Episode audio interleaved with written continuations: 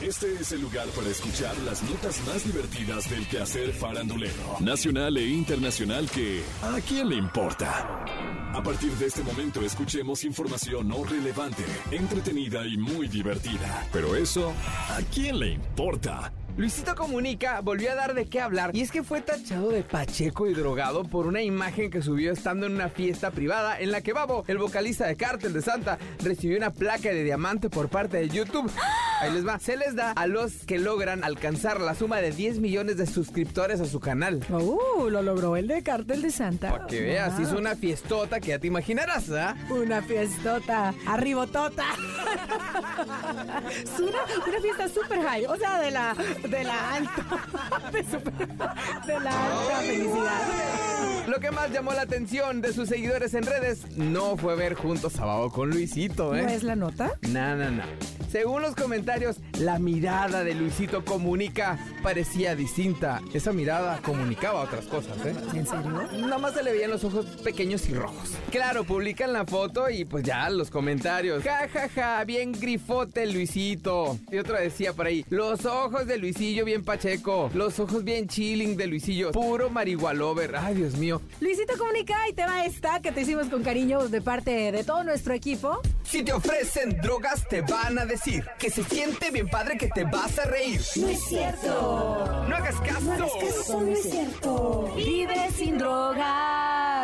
Pero, si Luisito comunica, traía los ojos grandes, chicos, rojos, azules, verdes, ¿eso a quién? ¡Le importa! A ver, acompáñame a escuchar esta triste historia. Sale en redes sociales una publicación que cuestionaba si las mujeres se sentían atraídas por Harry Styles. Acompañada por una foto en la que aparece posando, enfundado en un vestido azul y medias rojas. Pero ¿quién crees que se metió a comentar en esta publicación? Laura Zapata. ¿Cómo?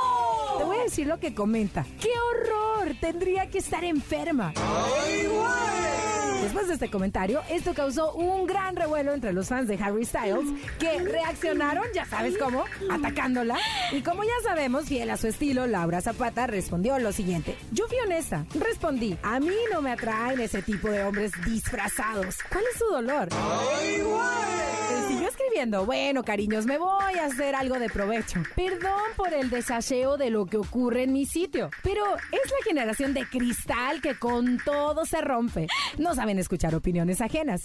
Y todo lo toman personal. A mí no me ofenden si me dicen que tengo 60, 70 u 80 años, o si soy de la tercera o cuarta edad.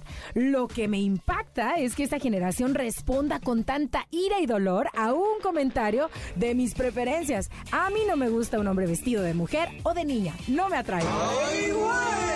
El comentario de Laura Zapata fue considerado como otra bomba y le respondieron. ¿Qué? El problema aquí no es que se haya expresado, el problema no fue si le gustó cómo se vistió Harry o no. El problema fue la forma que lo dijo. Laura Zapata siempre creando polémica, pero si a ella le gusta o no cómo se ve Harry Styles, eso ¿a quién le importa? Históricamente, Paulina Rubio se ha ganado las críticas de quienes aseguran que no tiene buena actitud con sus fans y los medios de comunicación la catalogan como payasa o...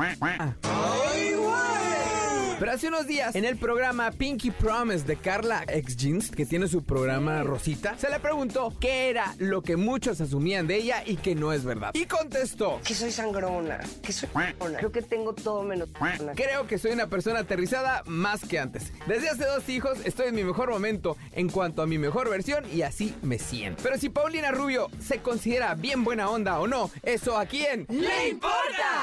Esto fue ¿A quién le importa? Las notas más divertidas del quehacer farandulero nacional e internacional. Porque te encanta saber, reír y opinar. Vuélvenos a buscar ¿A quién le importa?